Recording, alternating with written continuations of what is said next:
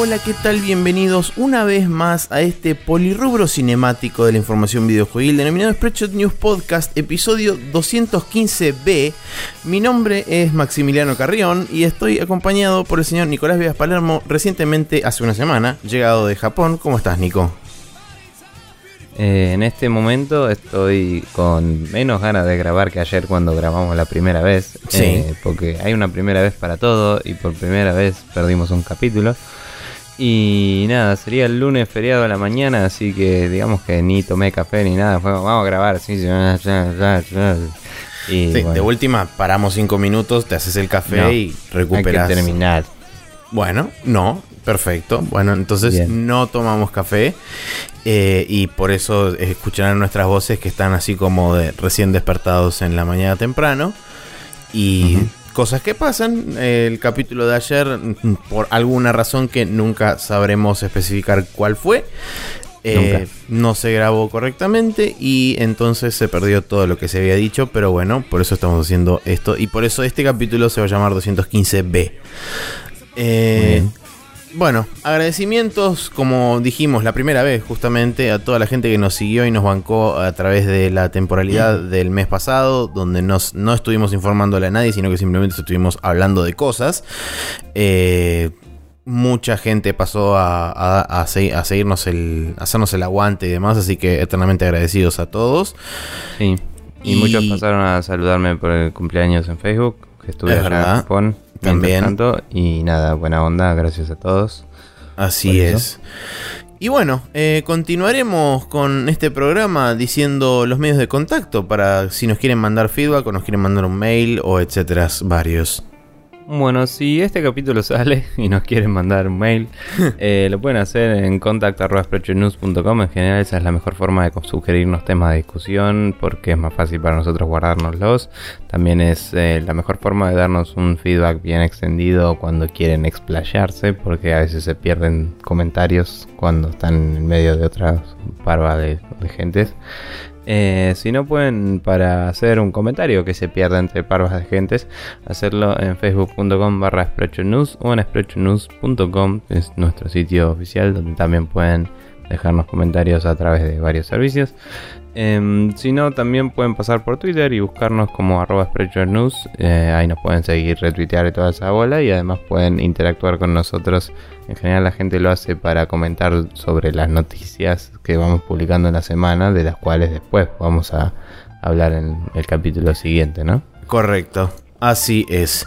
Bueno, eh, teníamos un quick shot, pero en esta, en esta vuelta no se va a hacer. Por ahí lo podemos mencionar, sí, medio a las apuradas acá. Yo vi John Wick Sí. y está buenísima. Y después me vi el tráiler de la segunda y está más buenísimo todavía, así que aguante todo.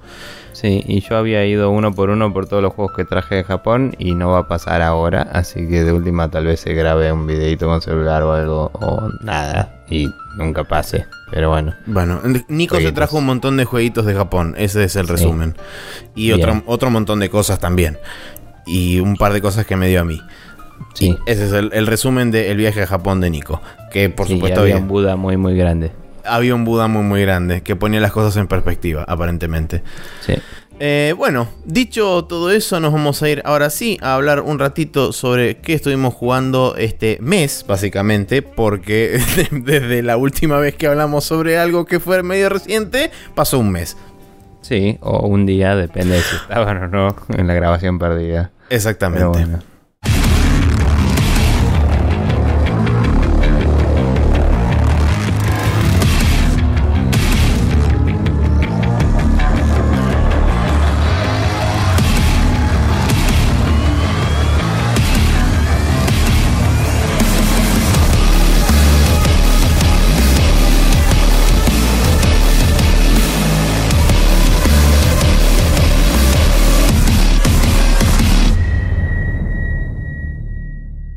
Bueno, y repitiendo lo que habíamos dicho en el episodio original, eh, Nico estuvo casi como prometiendo su... No, prometiendo su cumpliza, no, es, es cumpliendo su promesa. eh, diciendo que iba a jugar al Chrono Trigger y efectivamente jugó al Chrono Trigger y llegaste a donde no había llegado nunca, que es la última parte del juego.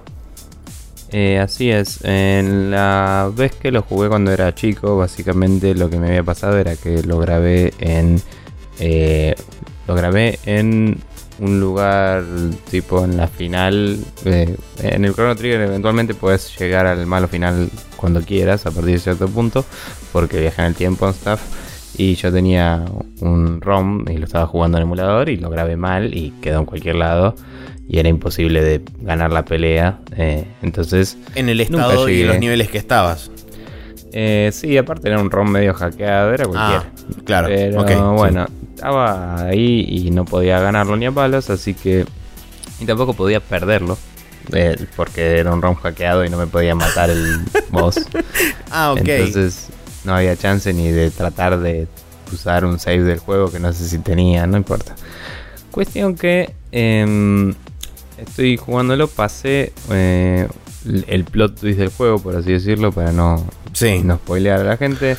Eh, tengo la típica nave que te dan todos los JRPG para volar por ahí en, en el esquema de cosas que te van dando eh, progresivamente. Eh, solo que la nave del Chrono Trigger, además de volar, te viaja por el tiempo y eso es lo mejor. No me acuerdo, la, la nave te permitía moverte libremente por el mapa también y en cualquier momento hacer un salto temporal o te llevaba a- de punto a punto o simplemente era para vi- viajar en el tiempo. Eh, empieza siendo. Está como incompleta la nave y la puedes mover en el espacio, digo en el tiempo y no en el espacio, y después Claro. eh, eh, le ponen alitas. Sí, me acuerdo que en una en la parte del futuro llegaba, se transposicionaba como una suerte de hangar todo medio hecho pija, este, Sí. y después cuando iba al pasado estaba como una especie de templo, sí, ahora me acuerdo de eso. Este, mm, pero bueno, nada, entonces la cuestión es que conseguís esa nave que se llama Epoch y con ella podés acceder a un montón de lugares que antes no podías. Eh, lo cual es curioso, ¿no? Saber que eh, había como islas y cosas que no había forma de llegar sin la nave porque significa que hay partes medio escondidas del juego para descubrir. En la historia, mm, básicamente llegas de nuevo después de resolver toda la situación del plot twist eh, llegas al eje del tiempo de nuevo y el tipo te dice, si vos querés ya podés, eh, pelear con Lavos eh, en el momento de Lavos, que es 1999, o puedes pelear con él a través del tiempo, cuando te parezca más prudente. Pero yo te recomendaría que juntes todas las fuerzas que puedas, entonces te empieza a indicar lugares donde puedes encontrar ítems y artefactos de legendarios a través del tiempo y el espacio. Y mm, todos los indicios como que te los dan como eh, sutilmente, pero te das cuenta de qué personaje debería llevar y que- porque son distintas sidequests de tus amigos, digamos. Sí. Y, mm, y nada, y además es como que tenés... eh, Para esta altura puedes tener la party completa con absolutamente todos los personajes, incluyendo uno que es medio así loco, ¿no?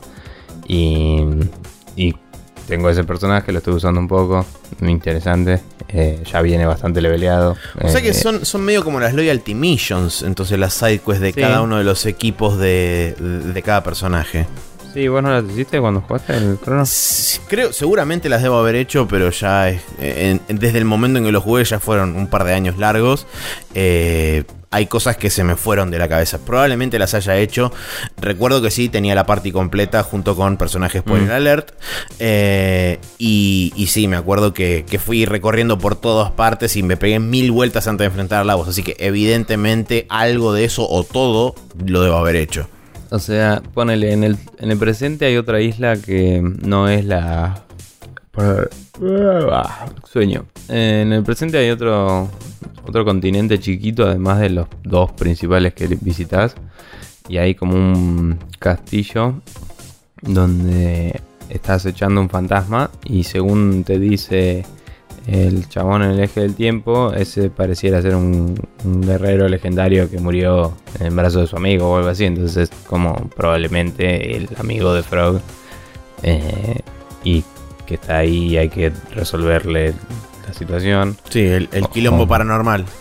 Sí, y no sé, después hay otro de em, una fortaleza de de uno de los secuaces de Magus, que aparentemente tenía su propia fortaleza y hay que ir ahí y resolverlo. Sí, me acuerdo de la, de la side quest del herrero, me acuerdo, digamos, la mención. No me, no me acuerdo exactamente cómo era la, la, quest ni nada de eso, pero me acuerdo de la mención y me acuerdo del castillo y todo eso. Así que sí, probablemente debo haber hecho algunas o todas esas side quests, pero... Pero bueno, la, la, única que yo sabía que había era una de, de Luca, porque me la había mencionado un amigo como que estaba particularmente buena. Así que tengo que, no sé, planeo hacer todas porque es un juegazo. Sí, obvio. Y... ¿Eh? Tengo sueño. Y nada, la verdad que estuve jugándolo en el viaje en momentos, bueno, en momentos tranquilos. Y es un, un gran juego para jugar en cualquier momento, en cualquier lugar. Así que si se consigue una versión de DS es lo, lo más recomendable, me parece. También están celulares y eso hoy, si, si se bancan el touch, allá ustedes. Claro. Eh, pero bueno, y recordemos que estoy jugando en el modo más activo, que la batalla no se pausa, entonces el desafío es bastante em, interesante, digamos. Bien, perfecto. Una última pregunta, que eso no te lo, no te lo pregunté ayer. Eh, no me acuerdo si te lo había preguntado en algún momento. Con el tema de eh, ya que lo estás jugando en una plataforma que es portátil, el juego no tiene ninguna modificación ni nada de eso como para adaptarlo un poco mejor a que se juegue de a fragmentos cortos. Simplemente la funcionalidad propia de la DS de cuando la cerrás se suspende y nada más. Eh, sí, digamos, no, no tiene ninguna con respecto a eso. Lo que tiene es que le agregaron un dungeon más. Eh, y por un dungeon más quiero decir un dungeon, porque el resto es medio como que está dentro del mundo. Pero hay un portal más en el eje del tiempo que va a un lugar que no me metí todavía y no tengo idea de si vale la pena o no. Según escuché, no es un aporte muy zarpado que digamos. Pero es como un lugar que puedes explorar y está lleno de monstruos, básicamente. es, el único extra notable, digamos, entre comillas, que agregaron. Sí, me parece que es para agarrar un par de ítems nuevos y volverse. Pero el resto del juego está inalterado. Tiene las cinemáticas de la PlayStation 1, eh, de, la versión de PlayStation 1.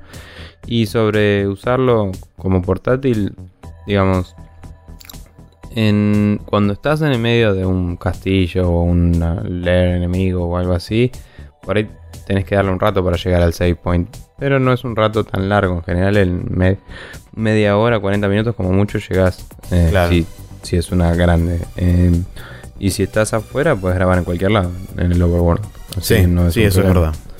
Eh, digamos, sesiones de como mínimo media hora vas a tener en un juego así, entonces es aceptable. De última sí, lo cerrás y seguís después. Claro. No, es un problema. Está, está bien. No, era una, duda que tenía porque yo recordaba, sí recordaba que se podía grabar en el Overworld en cualquier momento, como en la gran mayoría de los JRPGs en su momento. La, la del celular, por necesidad, seguramente hace una especie de checkpoint en donde estás. Sí, probablemente. No necesariamente es un save, pero cuando abras va a levantar de ahí. Sí, tipo un save state.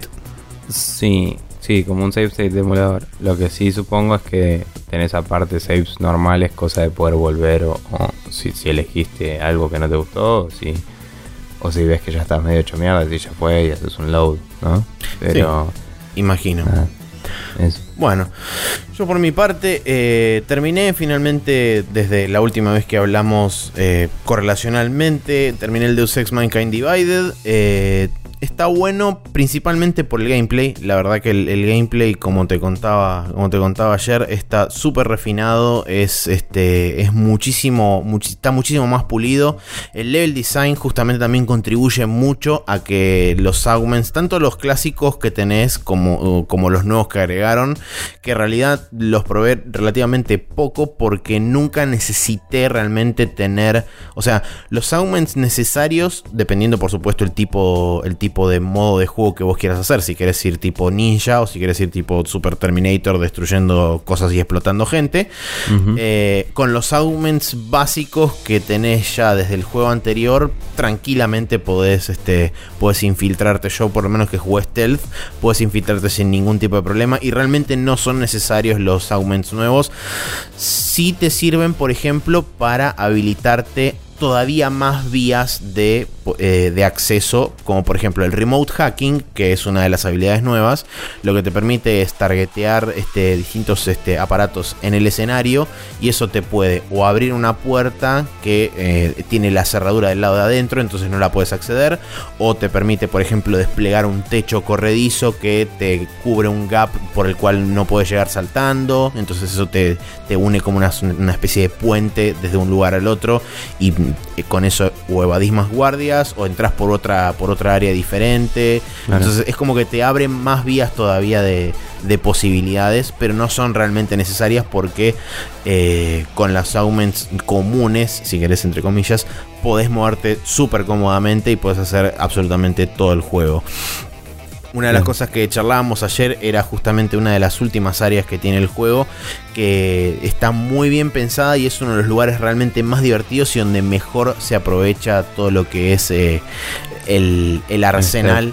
El arsenal que tienes a disposición porque es un área pública donde hay, donde hay civiles que también están mezclados con enemigos militares eh, pero esos, esos, enemigos militares están como en una especie de patrón pasivo, donde si a vos te cruzan en esa área pública no pasa nada, eh, están actuando como de guardia. Sin embargo, hay toda una sección que, está que tiene acceso restringido, está bien demarcada, donde por supuesto los guardias si te detectan ahí adentro, primero que se activa la alarma, segundo que te cagan a tiros.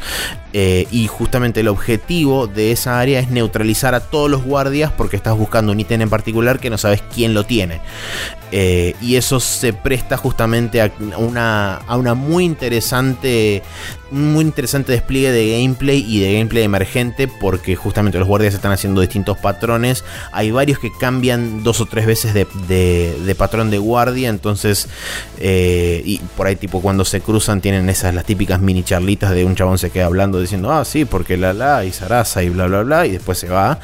Eh, entonces mm. está, está piola porque porque te, abre el abanico bastante y te deja como jugar mucho con todos los augments y con todas las habilidades que vos tenés y con los tipos de armas también que, vos tenés a disposición.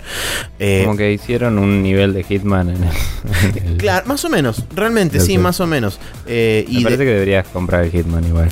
¿Sabés que cada vez que escucho hablar a los chabones de Giant Bomb del Hitman, digo la puta, o a los de Idle Thumbs, digo la puta madre, boludo?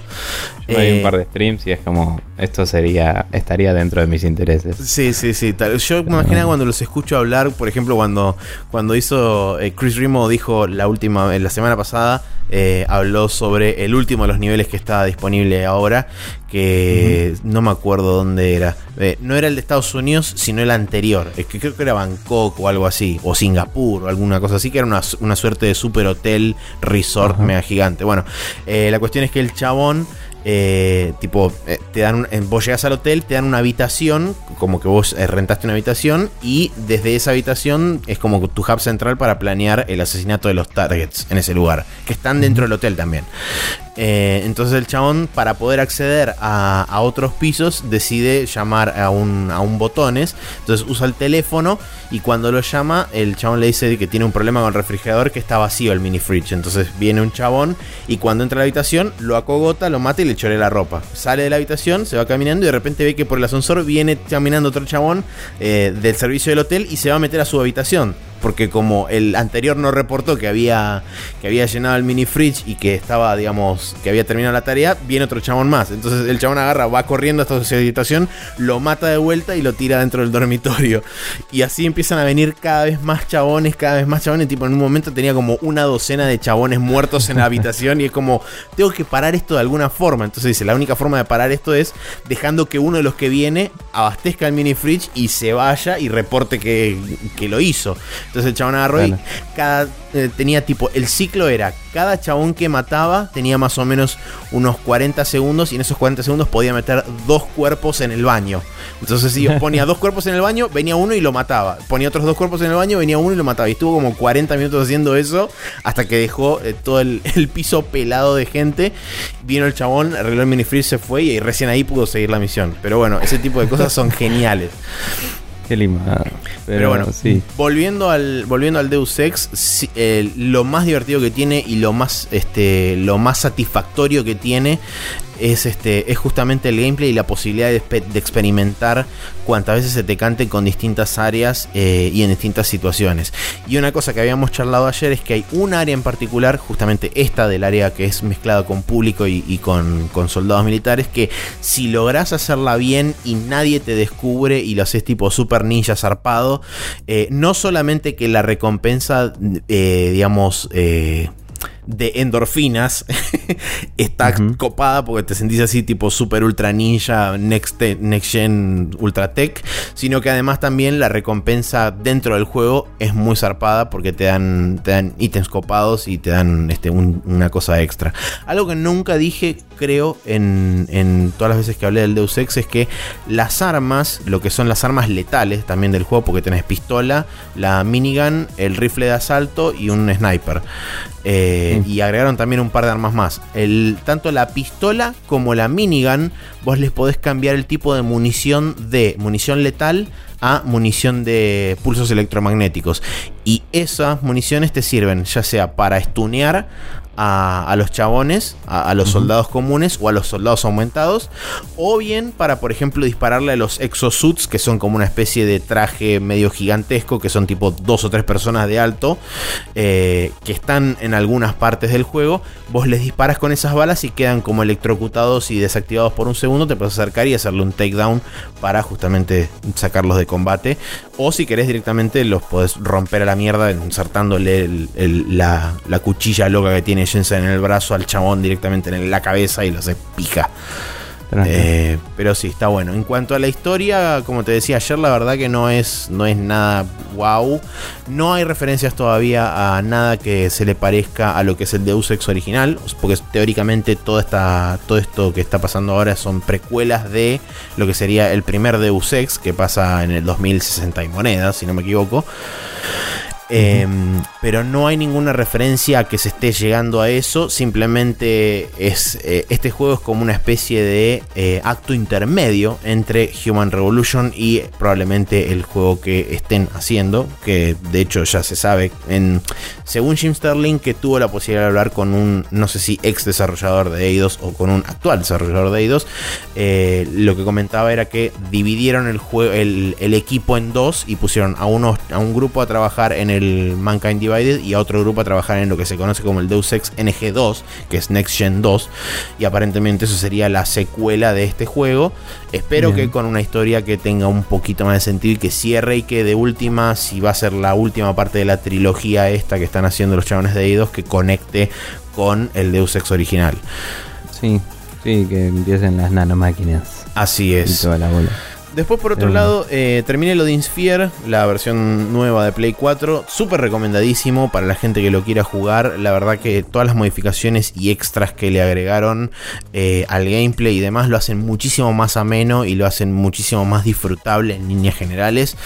Eh, no, puedo, no puedo enfatizar lo suficiente lo lindo que se ve, porque además de que está todo rehecho, tiene agregados de animaciones pelotudas que son totalmente innecesarias e eh, intrascendentes. Sin embargo, cuando las ves es como, sí, boludo, no puedo concebir esto de otra forma que no sea así. Eh, así que totalmente recomendado para la gente que lo quiera jugar. Y yo más o menos le metí unas 60 y pico de horas, 62, 63 horas, como para que tengan una idea. Eh, y algo que comentaba ayer era que el, para lo que es los jefes finales, que son un jefe final por personaje, son cinco personajes, o sea, son cinco jefes finales. Yo lo que hice fue eh, después, antes de, enfrentarme a la final de cada uno, pasé por eh, cada uno de los personajes y grindeé un poco de niveles, lo cual me facilitó un poco más la final, no al punto de hacerla una boludez, pero digamos al punto de ser un, reto bastante, digamos, parejo de ida y vuelta, lo cual me hace pensar que por ahí si me hubiera enfrentado directo de una, la hubiera pasado quizás un poquitito mal. Eh, simplemente para que lo tengan en cuenta a la hora de enfrentarse a la final, de que por ahí, si se enfrentan a una primera... Lo bueno que tiene es que si te enfrentas una primera vez y perdés, podés siempre volver a las historias de los personajes y podés grindear niveles, no es que quedas, digamos, trabado en lo que sería el endgame y si estás ahí la cagaste y no podés salir y volver para atrás. Así que eso, eso está bueno. Bien. Eh, y por último, probé la beta del Nio, eh, la segunda demo que salió de este juego, que es así, mezcla de Dark Souls con Onimusha, con Japón, con este Geralt, pero no. Em, está bueno, la verdad que los cambios que le hicieron con respecto a la primera demo que había salido a principio de año eh, son muy notorios. Se nota que escucharon realmente el feedback de la gente no solamente de la gente, sino de, la gente que, probó, la demo y que hizo la encuesta después de, jugar la demo. Eh, los cambios principales que son más que nada los que más se notan y los que hacen que el juego tenga como otro dinamismo son cámara, eh, fundamental a la hora de, por ejemplo, vos cuando targeteabas un chabón y te ibas corriendo, la cámara automáticamente se desbloqueaba del chabón y, se te ponía en la espalda.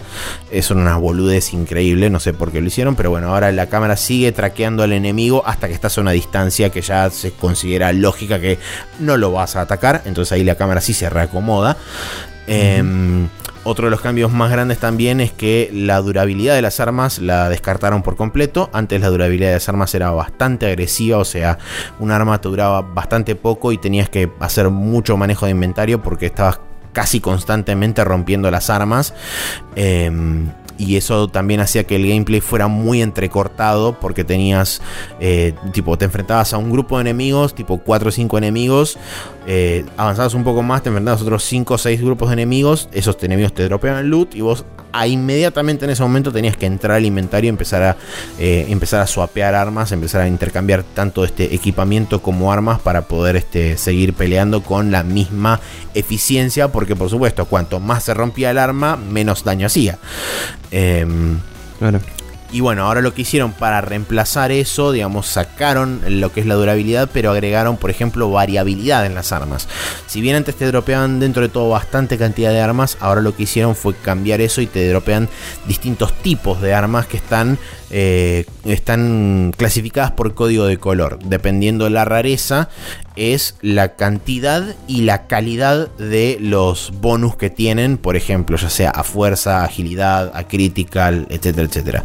Lo que charlábamos ayer, que yo te había dicho que era símil comparable a Diablo, eh, era que, digamos, los colores eran lo que te indicaban más que nada la rareza del ítem y no tanto el, el tema de eh, ¿Qué es cada uno? ¿Qué es cada uno? Eh, o si pertenece a un tipo de clase. Claro. Sí, sí. Igual digamos como que em, es un approach viable el hecho de el dropeo de armas para causar obsolencia en el ítem que tenés, digamos. Sí, obvio. Uh, este es mejor, entonces tiro la otra. Además, em, también se modifica el nivel. O sea, vos, por ejemplo, te dropean una katana nivel 1, después te dropean una katana nivel 3, después te dropean una katana nivel 5. Sí, sí, sí. Eh, es medio como que es loco que. O sea, eso hay que balancearlo muy bien para que no sea un embole tampoco el management del inventario, pero eh, se nota que lo que quieren es que pruebes todas las armas de distintos tipos. Em, porque, no sé, en el único juego que se me ocurre ahora que hacía algo así era el, el Max Payne 3, que todo el tiempo tipo no te daba balas de tu arma, sino que te daba otra arma y era como tiro el arma a la mierda, agarro otra y sigo. Sí. nada. Sí, me acuerdo del, Max Payne 3 que lo que pasaba era que era como que tenían una mentalidad medio de usar lo que te queda en el cargador, tirar el arma y agarrar otra. Era como que el arma iba junto con el cargador, volaba la mierda. Claro. Eh, porque es cool as fuck. Pero nada, es, una buena forma de hacerte probar un poco de todo. Sí, bueno, acá también la, cantidad de armas que te tiran eh, y la variedad de armas que te tiran, te tiran lanzas, te tiran este martillos, katanas y katanas dobles. Además, bueno, esos digamos son los, las armas melee. Después tenés eh, ballesta y arco y flecha, que son las armas ranged. Bueno, eh, la verdad que está, está muy bueno y una de, las, últimas cosas que había mencionado ayer es el tema de los yokais, que son una especie de este, demonio barra espíritu medio diabólico malévolo. Sí que es como que acampa en determinada área del, mapa y hay como una especie de bruma medio gris, blanco y negra y desde la corrompe. Exactamente, como un área corrompida y desde ahí es como que el, chabón sale cada cuando vos te acercás y combatís por supuesto con el bicho. Eh, la lo que tenés que hacer para matar al, al yokai es, bueno, primero matarlo y segundo purificar el área. Y una de las cosas que yo no sabía en, en, el, en el demo anterior es que vos para purificar el área tenés que hacer una de las habilidades que vos tenés, que es recuperar la estamina. Vos cuando pegás un golpe te aparece en la barra de estamina el porcentaje que consumís y después se va llenando. Sin embargo, mientras se va llenando te aparece como una barra blanca encima y si vos apretás en ese momento L1 creo que es, eh, regenerás ese pedazo de estamina instantáneamente con una habilidad. Esa misma habilidad también sirve para purificar el área corrompida. La ventaja que te da, una vez que matas al yokai, esa área si la purificas es como que eliminas toda presencia yokai en esa parte y queda como limpia. Mientras vos estás peleando con el yokai, si vos purificás el área, lo que pasa es que al yokai le cae como un debuff donde todas sus stats, por supuesto que no es visible, o sea, es visible a nivel este a nivel telegrafía de movimientos, los movimientos son más este son más telegrafiados, son más lentos, el chabón se mueve más lento y todo eso, pero digamos, efectivamente lo que hace es un, le aplica un debuff general al bicho y lo deja en un estado eh, más digamos underpowered. Claro, deja un poco más debilitado. Que igualmente la pelea sigue siendo jodida. Porque esos bichos son como mini bosses. eh, dentro, de, dentro de todo el stage del juego. Pero digamos que eh, es un poco más viable que si no haces la purificación. Que igualmente, eh, digamos, las, las batallas son viables de las dos formas. La única que te es una ventaja un poquito más grande si haces la purificación antes de matarlo. Y mm, si lo matas y lo purificas y volvés, ah, aparece de nuevo. bla, bla, bla, bla. Podría haber esperado a terminar de bostezar, pero no fue así. Em, aparecía de nuevo y digo, ¿no, ¿no sirve eso para grindear de alguna forma?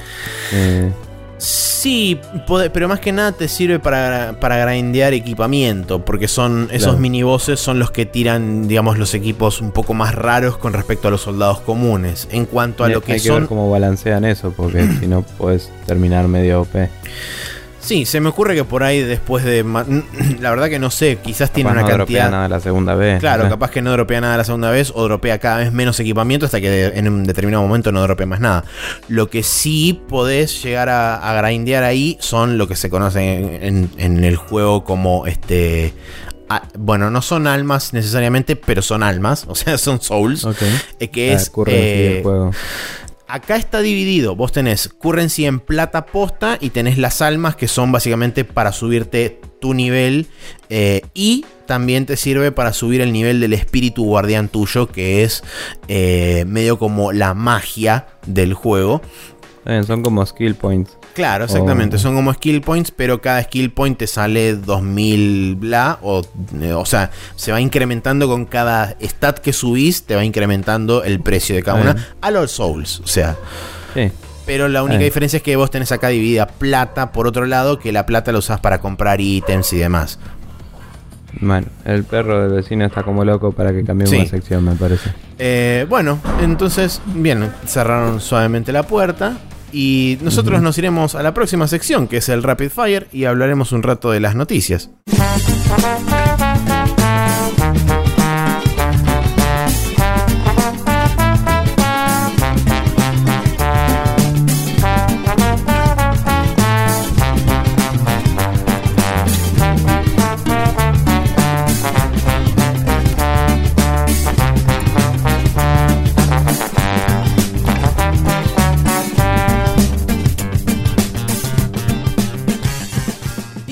Eh, estamos acá en el, en el lugar donde sacamos un pollo del medio y decimos que estamos en Rapid Fire, donde vamos a charlar un rato de noticias varias del mundo de los videojuegos extra extra. Decía una canción más o menos. Y bueno, lo principal que tenemos por acá es que el Resident Evil 7 y el Batman Arkham VR van a ser exclusivos por tiempo limitado para PlayStation VR. Eh, la aclaración que hay que hacer al respecto es que el Resident Evil 7 tiene, eh, como ya todos saben, la posibilidad para jugarse enteramente en VR o para jugarse de forma común y corriente en cualquier monitor o televisión este, que ustedes tengan cerca.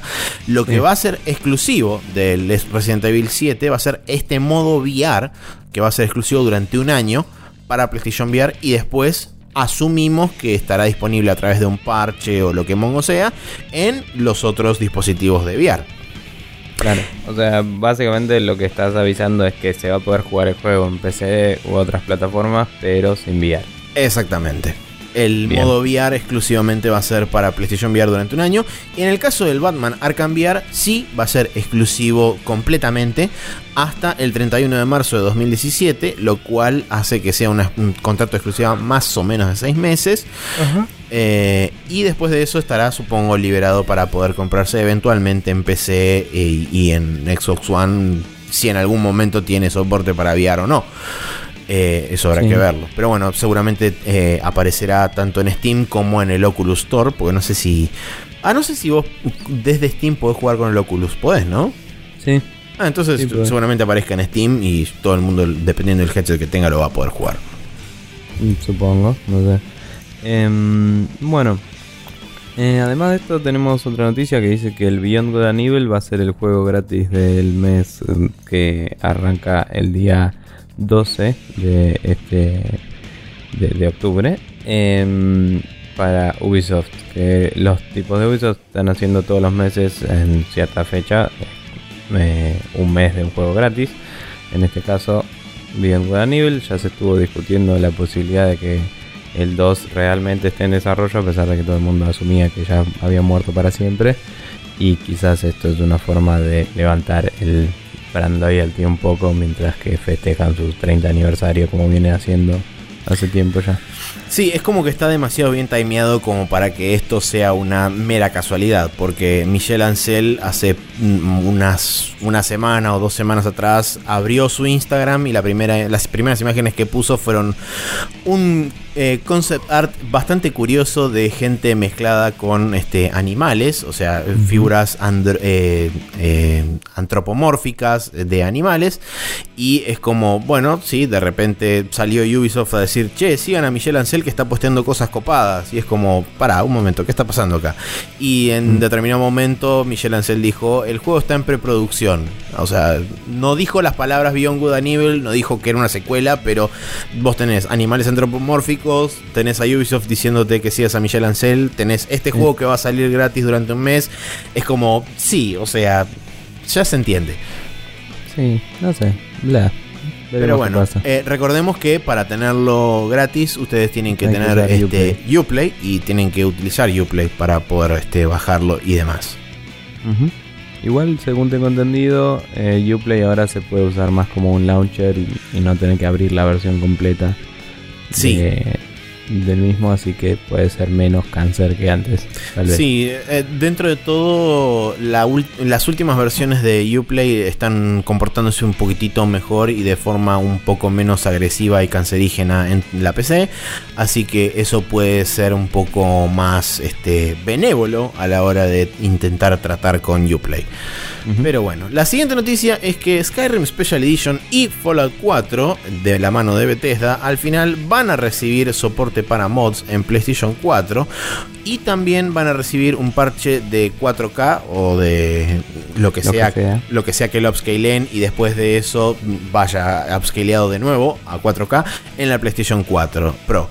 Eh, el, de hecho, escuché que el Skyrim eh, iba a correr nativo en 4K. Ah, mira qué loco. Noticia que no sé qué tan viable es eso, pero bueno, decían eso. Sí, bueno, eh, la cuestión es que el pero de esta noticia es que para justamente poder eh, activar los mods y poder hacer posible los mods en PlayStation 4, Sony, eh, charlando con Bethesda, les dijo que de la única forma posible que esto era viable es que si solamente se utilizan assets eh, creados por Bethesda. O sea, no va a haber la posibilidad de crear mods o de insertar mods en las versiones de PlayStation 4 de estos juegos que tengan cualquier tipo de assets externos, ya sea texturas, modelos, audio. Exactamente, o sea, eh, lo único que se va a poder utilizar van a ser todas cosas que hayan sido creadas por Bethesda y estén a disposición del público. Como charlábamos ayer, no sé qué tan seguro, eh, no, sé qué tan, qué tan compatible sea el Creation Kit con tanto esta versión especial del Skyrim con y con el Fallout 4. Sé que a través del Creation Kit vos tenés disponible básicamente todos los assets del juego, entonces se pueden crear cosas copadas, eh, como ser, por ejemplo, áreas nuevas, eh, nuevas quests, etcétera, etcétera. Pero, por ejemplo, para lo que son las nuevas questlines, no se les va a poder agregar voice acting aparte, sino que simplemente va a tener que ser todo basado en texto. Eh, y eso es una pérdida bastante importante porque hay mods muy zarpados del Skyrim que son, por ejemplo, un área completa nueva que tiene miles de questlines. hay chabones, voice actors amateurs que laburaron en eso, poniéndole las voces a los personajes y qué sé yo. Y, tipo, por ejemplo, esas cosas van a ser imposibles de meter en, en, el, en las versiones de Play 4 porque justamente no se condicen con el disclaimer este de que no tiene que tener assets externos. Claro. Eh, la verdad es que todo esto estuvo en discusión si iba a pasar o no mientras no estaba yo, básicamente. O sea, lo que había pasado fue que. sí, lo que había pasado es que Bethesda salió a decir que estaban charlando con Sony a ver de qué forma lo podían resolver en determinado momento Bethesda salió a decir, che, bueno, miren, eh, no hay forma de convencerlo a Sony, nosotros queremos hacerlo de una forma, Sony lo quiere hacer de otra, no estamos llegando a un acuerdo, así que por el momento queda, digamos, suspendido el soporte para mods, pero vamos a seguir viendo a ver qué posibilidades hay de hacer algo que esté más o menos dentro de lo coherente. Y bueno, evidentemente esto se alineó bastante con lo que cada uno quería y es como... Eh, dentro de todo tenés algo, a pesar de que no tenés todo lo que vos querías. Está bien. Em, nada, está, bueno que llegue a la gente eso. Hay que ver inclusive si Bethesda de alguna forma puede, digamos, adquirir eh, las cosas que genera la gente legalmente y ponerlas después en el juego, tal vez. Eh, como producto de Bethesda, haciéndose cargo de si tenía secretamente una textura, un pene o algo así. Pero no sé, eh, Puede ser que sea mejor de lo que parece para, el usuario final. Puede ser que sea una mierda, depende de cómo lo implementan y cómo lo manejan. Sí. Pero bueno.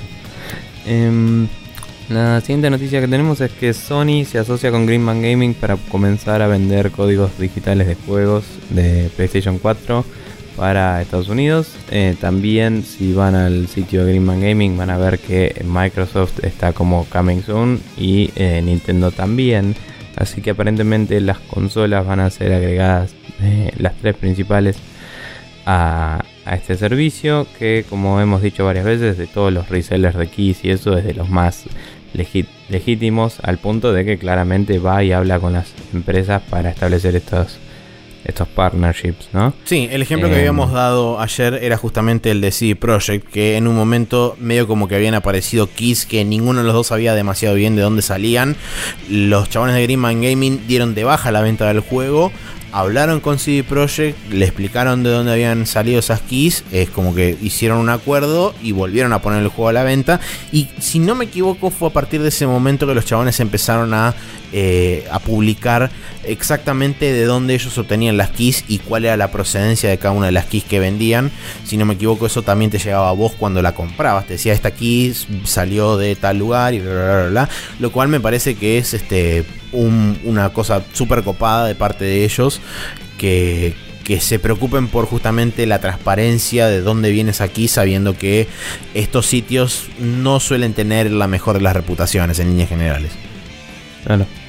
Eh, pero bueno, nada, eh, ya se pueden ver hoy mismo juegos que están disponibles, que, van a salir pronto en, en, en, Greenman Gaming, pero que están disponibles ya en el store. Y se pueden ver juegos que van a salir como para hacer pre-order Así que se ve que eh, tienen el trato por, digamos, cosas nuevas, no por un backlog o lo que sea. Sí. Así que puede ser interesante para la gente que quiera ahorrarse el dinerillo y quizás inclusive eh, comprar con una tarjeta que no sea tan compleja para Sony que no les deja comprar con cualquier tarjeta en una cuenta yankee. Claro. Eh, lo que sí decíamos es que el él dice ser para Estados Unidos. Nosotros asumimos que quiere decir que con una cuenta de Estados Unidos está, porque Sony no es region locked. Pero quizás el servicio de Greenman Gaming, si quieres comprar desde Argentina, no te deje. Hay que ver qué pasa. Eh, hasta ahora el servicio siempre anduvo con, con nuestro país, así que no creo que haya un problema. Sí, por eso habrá que ver este, al momento en que esto se ponga en funcionamiento cómo, cómo termina resultando todo esto. Y algo más que también eh, habíamos agregado era sobre esto. Ah, eso.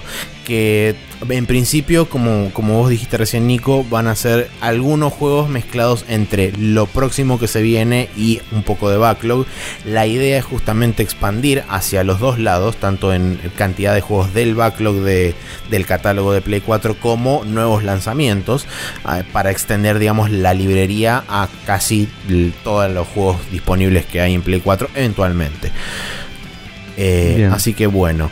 Y después la última noticia que tenemos es que durante la semana pasada ocurrió la Oculus Connect, que es la conferencia de Oculus con respecto a su plataforma de VR, etcétera, etcétera.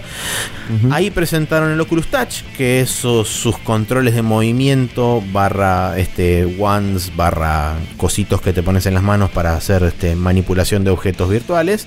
Van a salir 199 dólares, van a estar disponibles a partir del 6 de diciembre diciembre, lo cual lleva el precio final del Oculus mientras se cierra suavemente una puerta. Eh, ¿Qué fue eso? Em, lo cual llevaría el precio del Oculus final a el paquete completo a 800 dólares. Que tampoco sería realmente el precio final final, porque según lo que se comenta, aparentemente para lograr las mismas características del Vive, o sea, estamos hablando del famoso Room Scale VR, la posibilidad de vos moverte en un espacio y que ese espacio esté traducido uno a uno con lo que vos, el personaje se mueve en pantalla. Em, Tienes que agregar un sensor. Necesitarías agregar como mínimo un sensor más y ese sensor cuesta 80 dólares, o sea que estaríamos hablando de que una experiencia simil Vive de Oculus costaría mínimo 880 dólares. Y a todo eso, por supuesto que en el caso de estar hablando de VR en PC, hay que sumarle el precio de una PC. Y algo que discutíamos es que la forma en la que Oculus compensa con esto es que a nivel cómo manejan el rendering están viendo de crear frames que interpolan entre otros frames. Entonces podrías tener una placa de video que renderiza, por decir algo, 60 frames en vez de 90, que es lo que requiere hasta ahora. Y podría generar frames intermedios con, este, eh, esa solución que están haciendo a nivel software. Y generar un total de 90 frames y mantener el efecto de VR con eh, básicamente lo que sería una animación tipo keyframe, que es la, la, animación tradicional que uno dibuja bien ciertos cuadros y todos los de medio son medio borrosos para simular el movimiento, ¿viste? Claro. Entonces se hace algo así y con eso eh, se baja el requerimiento de cuántos cuadros por segundo se tienen que hacer, lo cual baja el costo de las computadoras vía Ready, que como vos decías también anunciaron algunas que iban en el rondando los 560 dólares. sí, entre 500 y 600 dólares es donde van a estar ahora las nuevas computadoras VR Ready de parte de Oculus. Eh, recordemos que previo a esto, cuando se lanzó el Oculus, las computadoras arrancaban en 1000, 1100 dólares, lo cual significa un 50% de reducción del costo, que no es para nada menor. Obviamente que la experiencia no va a ser tan buena como con las otras, pero eh, es como que le bajaron la barra de entrada al sistema y eso hace que en total salga menos. Eh, pero si uno ya tiene una compu buena, sigue siendo una, alternativa más viable a los precios que se manejan ahora, comprarse en Vive. Al, menos hasta que en Oculus anuncien algún bundle de precio reducido, que no creo que tarden mucho porque no les conviene. Sino y no, realmente no les conviene. Y lo último que vale la pena mencionar es que a partir de ayer, o sea, a partir de hoy en realidad, para nosotros que estamos grabando lunes, a partir del 10 de octubre, puntualmente poniéndole fecha, ya se pueden hacer pre-order de los controles touch. Así que para la gente que los quiera comprar, Nicoco anota, eh, a pesar de que no escucha este podcast, lo anota igual. igual 10 de octubre es hoy, para que sepas. Por eso, 10 de octubre es hoy, pero ayer para la gente que lo escucha mañana. Ok, no dije nada. Eh, no, había escuchado para ayer porque estamos grabando hoy, no sé, bla, no importa. Sí, no importa. Eh, pero bueno, calendario que va a ser no tan extenso como el que dijimos ayer, pero va a ser igualmente un poco largo. Arrancamos por el martes 11 de octubre, que tenemos el Criminal Girls 2 Party Favors para PlayStation Vita, el Dragon Quest Builders para PlayStation 4 y PlayStation Vita, que vos habías dicho que está muy bueno y aparentemente hay mucha gente que le tiene ganas, entre ellos el señor Jeff Gerstmann de este, Giant Bomb que lo probó y dice es fucking locura. Eh, eh, después tenemos el Duke Nukem 3D, 20th Anniversary Edition World Tour para Windows, PlayStation 4 y Xbox One. Nadie lo quiere. Que es más Duke Nukem 3D, pero con otras cosas y aparentemente una. nadie lo pidió. Sí, nadie pidió esto, pero evidentemente lo sacan porque platita. El Manual Samuel, que no sabemos qué mierda es para Windows y PlayStation 4. Gears of War 4 para Windows y Xbox One. El Reus para PlayStation 4 y Xbox One, que vos habías dicho que es una suerte de roguelike. Eh, no, nada que ver. Es ah. un juego indie que es parecido al Black and White. Eh, ah, cierto, en el sentido de que manejas eh, unas deidades medio naturales locas. entonces las vas posicionando en el mapa y según dónde están y cómo los seteas, digamos, hacen que crezca un medio ambiente relativo a ellos. Tipo, hay uno medio volcánico, uno que es medio boscoso y cosas así. Y vas armando eh, un medio ambiente en lo posible balanceado y, sustentable. Sí, no sé, es medio playero, solo lo jugué un ratito, pero se veía entretenido. No sé, no sé a qué, a qué precio va a salir, vamos a ver qué onda. Pero bueno. Bien, eh, después tenemos el Rise of the Tomb Raider 20 Years, 20 Years Celebration para PlayStation 4, que es el mismo juego que salió el año pasado para Xbox One, pero ahora como se termina el contrato de exclusividad, puede salir para PlayStation 4. Con todos eh, los DLCs y todo. Con todos los DLCs, todo. de hecho hay un DLC que este, va a salir junto con el juego, que es el de la mansión Croft para VR. Eh, que va a estar disponible, si no recuerdo mal, en PC para Oculus, no para Vive todavía. Eh, pero con el revive uno puede ponerse el vibe y jugarlo igual porque aguante el cross plataformismo que hace la gente a pesar de que Oculus no quiera. Em, después tenemos el Valkyrie Drive Bikini para PlayStation Vita, que como te decía ayer es lesbianas que se transforman en armas y pelean. Está bien, pero dice Bikuni. Sí, dice Bikuni, pero se lee Bikini. Mátate. Porque Japón. Y eh, por último, el WWE 2K17 para Play 3, Play 4, Xbox 360 y Xbox One, que es lucha libre y esas cosas. El día miércoles 12 tenemos el Gunner, que es con doble N, para Windows, Mac y Linux, que no sé qué es. Y el Mantis Burn Racing para Windows, PlayStation 4 y Xbox One. El día jueves 13 sale el PlayStation VR y 7 millones de juegos, que entre todos esos hay un montón. Y eh, fuera de eso tenemos el Shadow Warrior, que esto no lo corregí, hay que hacer así, con el 2, ahí está. El Shadow Warrior 2 para Windows. Eh, de la serie de shooters así, el revival de shooters cabeza, Simil, Sirius Sam, Painkiller, etc. Eh, viernes 14 tenemos el Dodonpachi Resurrection para Windows, el Disney Magical World 2 para 3DS, el Parabel para Windows, Mac y Linux y el Manual Samuel para Xbox One. Y por último, el domingo, como vos bien dijiste ayer, regalo ideal para el Día de la Madre, el Skylanders Imaginators para PlayStation 3, PlayStation 4, Wii U, Xbox 360 y Xbox One. Bien. Bien, hemos terminado entonces con las noticias de esta semana y vamos a pasar a hablar un ratito sobre el hot coffee de una noticia que eh, pescamos ayer, ayer no, la semana pasada en gamesindustry.biz.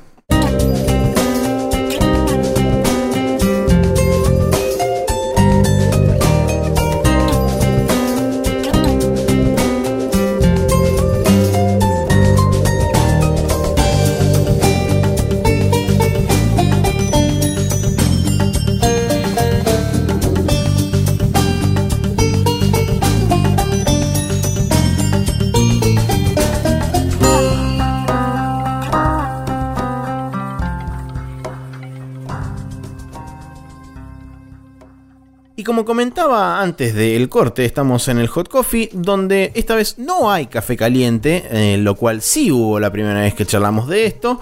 Eh, pero vamos a hablar un ratito sobre una noticia que salió en GamesIndustry.biz que habla justamente de la adquisición de NGD Studios, un estudio argentino encargado de la remake del Master of Ryan, de parte, eh, junto, asociado con la gente esta de Wargaming a través de su nueva label para juegos de este estilo, que es WG Labs Initiative. Em, pero bueno, NGD Studios, estudio argentino, se adquirió Red Katana, que también es otro estudio argentino, que se dedica más que nada a lo que es juegos mobile y desarrollos así pequeñitos eh, y experiencias cortas, para justamente enfocar su desarrollo y ver cuál es la posibilidad real de empezar a desarrollar juegos AAA. Porque eh, justamente gracias al, al, suceso que tuvo Masters of Orion y a la buena recepción, tanto crítica como aparentemente comercial, porque evidentemente le fue bien para poder comprar un estudio nuevo, eh, NGD Studios se perfila para justamente poder encarar este desafío que involucra justamente desarrollar juegos AAA con eh, presupuestos más grandes, una cantidad, un equipo de gente que tiene que ser considerablemente más grande que eh, para otro tipo de juegos, como juegos indie o juegos de mediana escala, si uno quiere, si uno quiere nombrarlos así. Pero es interesante porque, como charlábamos ayer, eh, va a haber mucho de como decíamos ayer o como charlábamos ayer, en esta parte es probablemente.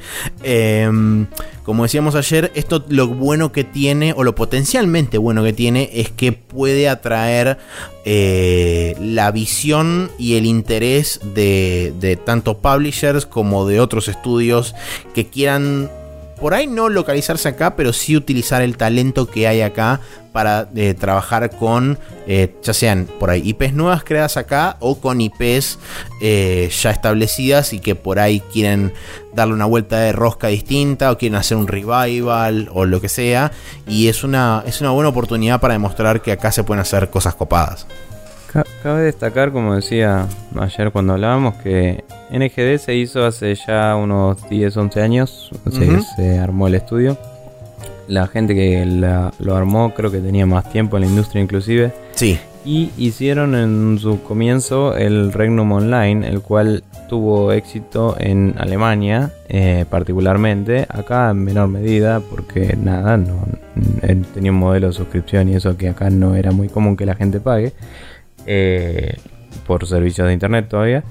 Eh, pero bueno, nada, es como que ya tuvieron un juego de mediano a grande, de tamaño mediano a grande. De hecho, creo que sigue habiendo, eh, creo que ahora se llama Champions of Regnum, estaba chusmeando online. Ah. Em, pero nada, es como que quizás no llegaba a ser triple A, pero ciertamente era un juego doble A, por así decirlo.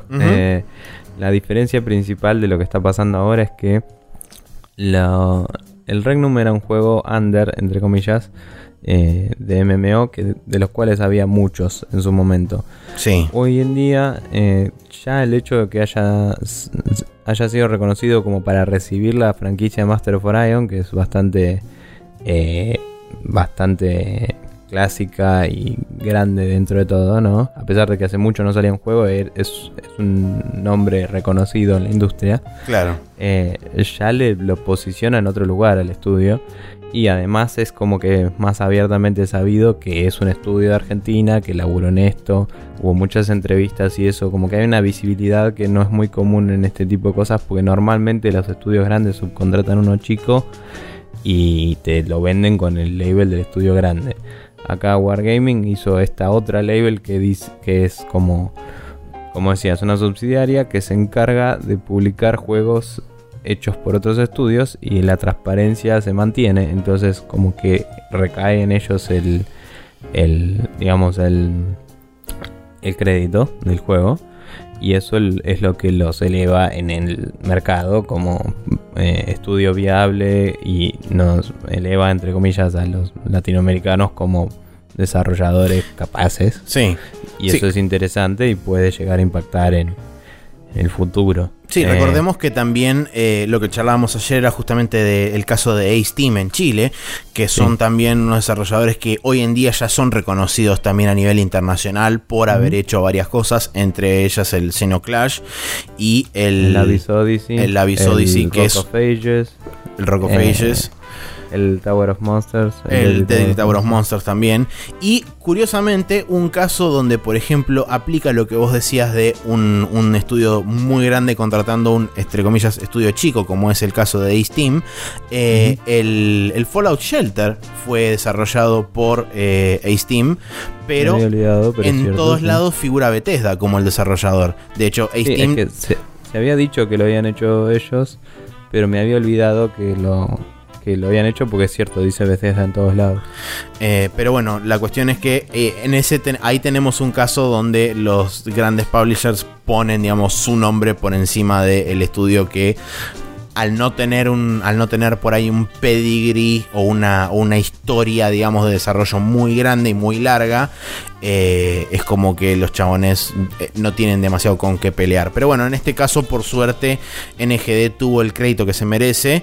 Eh, también hay otra otra empresa que está mencionada acá en la misma nota de NGD Studios es una empresa brasilera Aquiris se llama que aparentemente es una de las empresas más grandes de Brasil porque como comentábamos ayer y como vos comentabas justamente con tu experiencia personal cuando fuiste a laburar a, San Pablo, eh, Brasil se, abastece, se autoabastece muy bien con su mercado interno, o sea que ellos producen para el mercado local y hay muy poca interacción con el mercado internacional.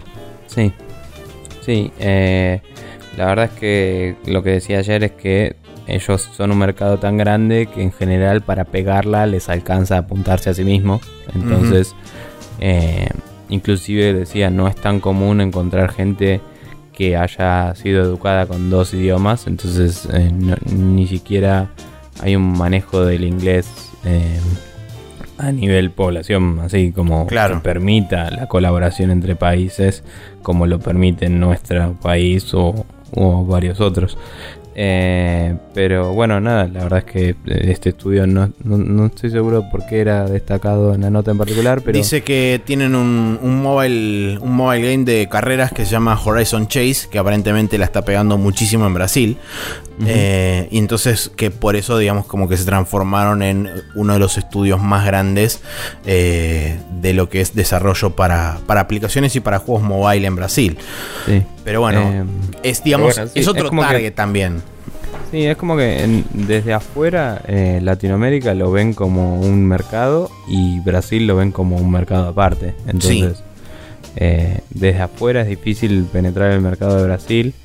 Eh, fíjate que creo que ahora la está pegando Facebook, ponele, pero antes era el otro servicio este que era de Google, como mierda. Sí, Orkut, sí.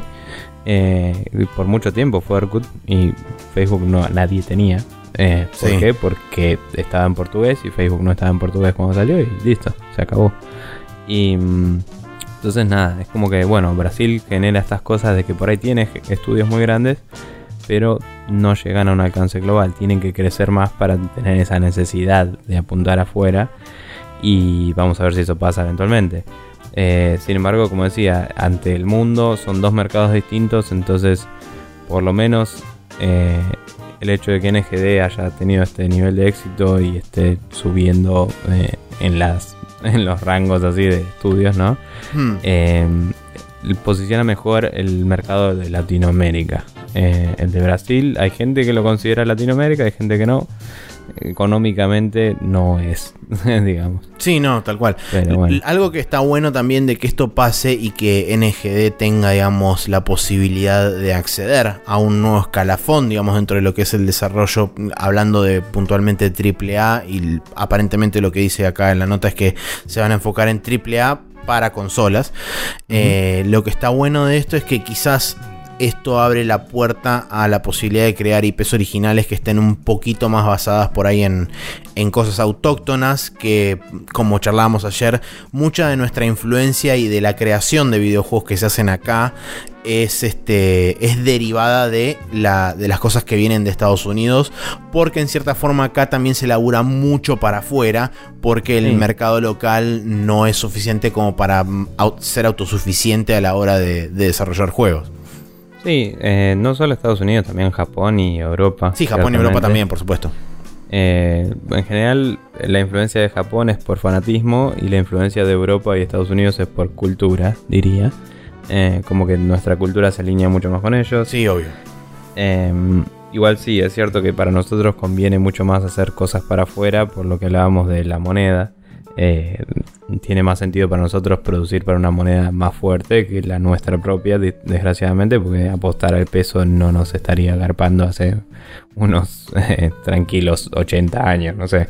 Eh, pero, pero bueno, nada, la verdad es que mm, eh, si las cosas van cambiando, quizás eventualmente haya un reconocimiento y llega un momento en el que la gente de afuera se satura de siempre las mismas cosas y uno puede empezar a ponerle también tintes propios como había hecho el Steam con el Abyss Odyssey que tenía mucha mucha, mucho folclore latinoamericano, propiamente de Chile, pero seguramente debe haber cosas en común con otros países.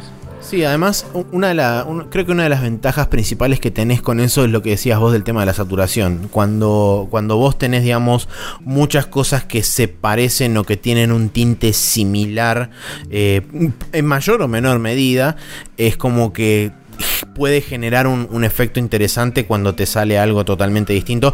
Puede salir disparado para cualquier lado, puede ser que la pegue o puede, ser que la gente lo rechace absolutamente por ser súper diferente. Bueno, también estaba el ejemplo del juego indie de Papo y yo que había sido hecho en Brasil. Que tenía toda una influencia de las favelas y, era una historia medio personal del, del director del juego. Sí. Y ese como que tuvo un éxito parcial, digamos, no, no fue tan bien recibido como parecía, me parece, eh, cuando, cuando se anunció. Pero sí supo destacarse, ¿no? Eh, por, por su look y por su eh, premisa comparada con todo el resto. O sea, hay lugar para, para cosas nuevas en el mercado y quizás las cosas que puede aportar Latinoamérica pueden ser consideradas nuevas simplemente porque antes no estaba aportando, digamos. Sí, sí, tal cual.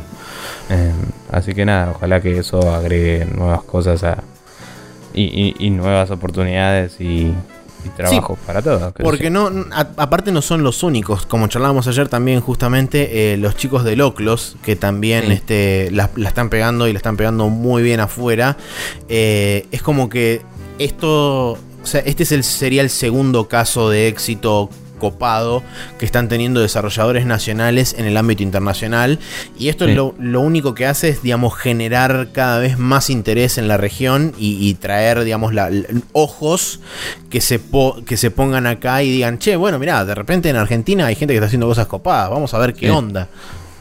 Sí, sí, y digamos, también cabe destacar que Loclos y, por ejemplo, el Rock of Ages de, de Ace, los dos se basan en mitología griega y, en historia griega. Y que uno diría que es algo que ya todos tienen demasiado en la cabeza, pero hace rato que no hay nada que tenga que ver con eso. Entonces tampoco es que hay que usar super folclore oscurísimo que ni siquiera conocemos en nuestro propio país para hacer un juego original. Hay que usar cosas que no sean eh, el famoso Call of Manhood Modern Duty 7, esas cosas.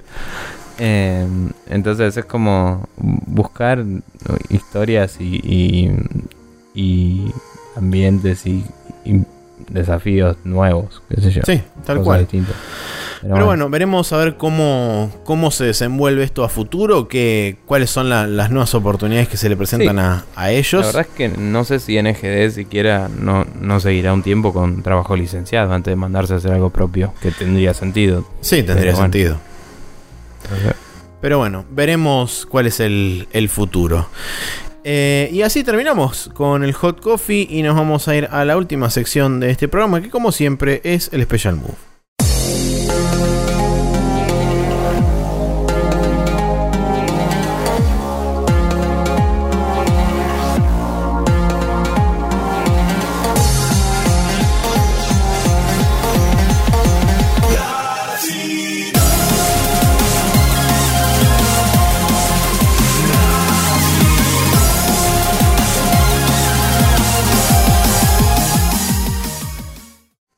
Estamos en el final del programa, en el Special Move, donde tenemos dos recomendaciones de parte de Nico, una y de parte mía, una también. Sí, así suele funcionar la matemática. Cuando uno tiene una y el otro tiene otra, son dos. Exacto. Eh, pero bueno, nada, yo recomendaba eh, que la recomendaría que la gente busque el hashtag Inktober, Ink de tinta con K y Tober de octubre en inglés. Eh, y lo haga en su medio favorito, puede ser Tumblr, Facebook, Twitter, etc. cuestión que em, este es un hashtag que armó un tipo llamado Jake Parker, el cual creo que ya había recomendado. Pueden buscarlo también a él en YouTube. Eh, Jake Parker es el nombre del tipo. Eh, Jake es J-A-K-E, por si no se entendió bien. Y mm, básicamente es un tipo que dibuja muy bien, en tinta muy bien. Eh, hace cómics, hace comisiones y labura de eso. Claro. En su canal habla mucho de lo que es ser un artista y cómo lo encara él y todo eso. Y te muestra las herramientas que usa y todo. No, no tanto tutorial, sino como medio documentando su proceso. Y eh, a la gente que dibuja eso ya le alcanza bastante, digamos. Y es interesante.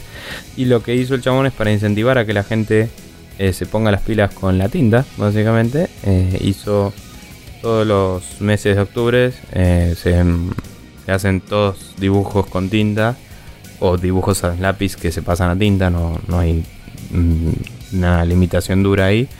Y la idea es hacer uno por día mínimo y el chabón te propone un set de ideas para hacer cada uno de los días.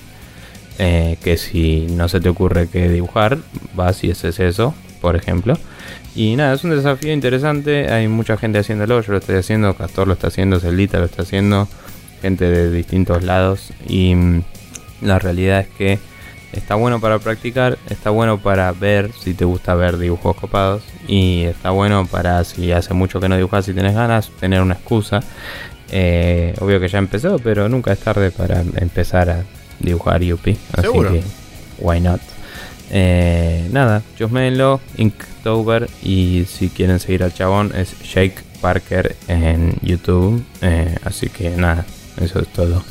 Bien, yo por mi lado tengo una recomendación que es el podcast Designer Notes de la gente de la red de Idle Thumbs. Eh, puntualmente lo que quiero recomendarles es la entrevista en dos partes a Amy Hennig de Fama Uncharted y Legacy of Kane, eh, entre otras cosas, por supuesto, pero digamos que lo, lo esencial y lo que es más conocida por son esas dos franquicias. Ahora actualmente está trabajando en Visceral para un próximo juego de Star Wars que se está desarrollando ahí. Pero bueno, lo interesante y lo copado que tiene esta entrevista en dos partes es que primero hablan mucho sobre lo que es game design, tanto de estos juegos como Legacy of Kane y como los Uncharted. Eh, pero también la otra parte interesante es que habla mucho sobre la industria, sobre lo que es el desarrollo AAA, sobre lo que implica a nivel este, factor humano el desarrollo AAA, sobre todo eso en la segunda parte. Eh, y en la primera parte habla mucho sobre su historia personal, cómo ella llegó, eh, cuál es su background, cómo ella llegó a la industria de videojuegos y, y todas esas cosas. Realmente es muy, muy interesante y ver el camino por el cual ella transitó, que ella se lo conoce más que nada como directora o como escritora o como guionista, pero tiene un, un background interesante en lo que es este game design. Eh, lo cual yo por ejemplo no sabía, pero por ejemplo ella laburó como game director y como guionista en el Legacy of Kane, pero ya en el, Legacy- en el Legacy of Kane 2 ella también laburó como game designer, además de guionista y directora. Eh, entonces es como muy loco enterarte de esas cosas.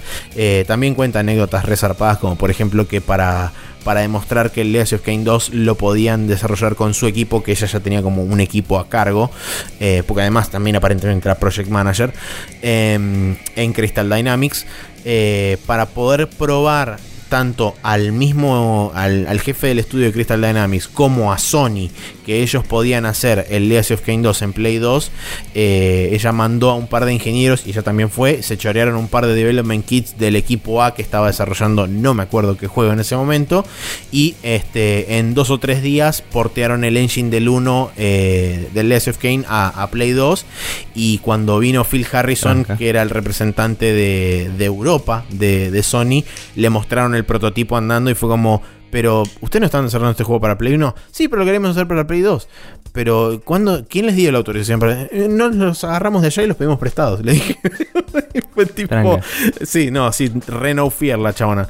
Eh, y bueno, eh, después en la segunda parte cuenta, digamos, eh, cosas que son zarpadas y que muy poca gente sabe sobre lo que, lo que involucra tanto física como mentalmente como eh, humanamente el desarrollo de un juego. O sea, hay gente que, por ejemplo, eh, trabaja 12 horas por día, 14 horas por día durante meses. No digo meses en cuanto a un par de meses, digo meses en por ahí 8, 10, 11 meses. Gente que por ahí tiene un hijo y que no lo ve crecer durante los primeros 6 meses de su infancia porque está prácticamente viviendo en el estudio de desarrollo. De hecho, hubo gente que ha perdido matrimonios por esa razón. O sea, hay gente que se ha divorciado debido a estar desarrollando videojuegos. Es como eh, el impacto que genera la creación de videojuegos sobre las personas. Digamos, toda la, mentalidad que hay en realidad alrededor de todo el, problema del crunch y todo eso, como ya lo hemos charlado nosotros varias veces ya en el programa. Eh, por eso justamente también me parece que es muy necesario que mucha gente escuche este, eh, esta entrevista, porque de lo que habla ella y lo que plantea ella es muy interesante y me interesaría que la gente lo sepa y sepa realmente el esfuerzo que hay detrás de muchos juegos, si bien por ahí a veces cuando uno ve el resultado final eh, está, aparece la típica de, ah, los desarrolladores se tiran a chantas y no, no hacen nada, no arreglan los bugs y qué sé yo. Y en realidad lo que muchas veces sucede es que los tiempos no dan. Y en. les cortaron el tiempo. Exactamente, y en cierta forma hoy se está viendo mucho eso. Se está viendo tiempos imposibles de desarrollo que plantean los publishers y plantean porque eh, llega el, fin, el fin del periodo fiscal, entonces el juego tiene que entrar antes de la fecha de corte para que nos dé la ganancia y entonces eso después refleja en el próximo cuatrimestre para las ganancias que se elevan y bla bla. Y es como, entonces vos tenés tiempos de desarrollo que son imposibles de llegar y por eso los juegos terminan muchas veces saliendo en el estado que terminan saliendo, porque la gente no, no hay tiempo físico posible para terminar de desarrollar. Eh, así que bueno, realmente recomiendo muchísimo que lo escuchen porque súper vale la pena. A vos ya te lo dije ayer, te lo vuelvo a repetir hoy. Tenés que escucharlo porque posta es muy interesante todo lo que plantea. Ah, muy bien. Eh, bueno, nada, eh, si la gente quiere seguirnos, ¿cómo les voy a pasar a contar. Eh, pueden ir a iTunes y buscarnos como Sprecher News, donde podrán suscribirse a nuestro podcast. También pueden usar el feed directo de la página, que es en sprechernews.com barra podcast. Copian esa URL, la pegan en su gestor de RCS o podcast favorito y reciben el podcast de forma automática todos los días martes a las 0.30 horas aproximadamente. Eh, también estamos en Evox, que es un servicio online, que es, es ilatina corta x.com, eh, donde nos escuchan algunos, no muchos, eh, pero es, más usado en España, según tengo entendido. Y nada, si quieren ver nuestros videos, pasan por YouTube, en youtube.com barra TV, donde esta semana solo tenemos el Yoshi's Woolly World parte 19, porque no he podido ponerme todavía a continuar el Longest Journey. Pero la idea es ponerme pronto, no, no hay garantías de nada, vamos a ver qué sale. Eh, la semana está medio complicada. Y mm, eh, después de eso también tenemos un, Twitter así medio anexo que se llama la regla Guybrush, arroba Guybrush Rule y en él comentamos los juegos de menos de 20 dólares que estén para PC, que sean recomendables, buenos, bonitos y baratos, como dicen. Y nada, estaría bueno si les copa la idea, eh, que lo sigan y que si alguna vez ustedes tienen para recomendar un juego que esté por debajo de esa marca que dice el valeroso pirata, nos lo tuiten y nosotros lo retuiteamos para compartir la alegría con la gente.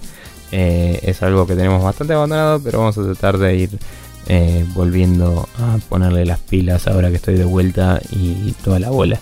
Así que eso. Bien. Eh, no, tengo mucho más que decir. Creo que es hora de cortar esto así llegas a editarlo. Sí, y sí. Nos, veremos en Disney. Habrá, habrá que hacer una este, edición super fast, eh, lo cual no es particularmente problema, pero sí va a ser como mientras toco botones y aprieto cosas y eh, subo y bajo perillas. Eh, eh, bueno, nos veremos la semana que viene en, esperamos, un programa menos accidentado que la grabación de este. Eh, quizás ya volvamos al ritmo normal de grabar los sábados y eh, todo ese tipo de cosas. Y nos veremos la semana que viene y, nada, saludos a la gente, gracias por estar, gracias por pasar, todo muy rico. ¿Vos no estuviste invitado en un podcast que tal vez deberías mencionar también? Eh, yo estuve. Es cierto, yo Porque estuve. por algo no grabamos el sábado. Es verdad, tenés razón, muy bien. Probablemente el podcast en el cual yo estuve de invitado no lo lleguen a escuchar esta semana porque saldrá dentro de un par de semanas. Pero bueno, estuve de invitado en Esponja, eh, estuvimos grabando el especial de Macros, eh, que va a ser un especial bastante interesante en cuanto a longitud. Así que preparen sus oídos. No sé cuándo va a salir, probablemente salga en un par de semanas, pero le quiero agradecer a Neko y a Lean por la invitación, por este, hacerme partícipe del podcast y nos veremos eh, para la gente que lo quiera escuchar pueden pasar por soundcloud.com barra radio o por eh, facebook.com barra esponja podcast que esa es la fanpage de los chicos. Ahí postean tanto el podcast como noticias de anime y demás cosas chinocadas. Así que pásense por ahí y denle like suscríbanse al coso de, de Asper Radio y etcétera etcétera y pásenla bonito.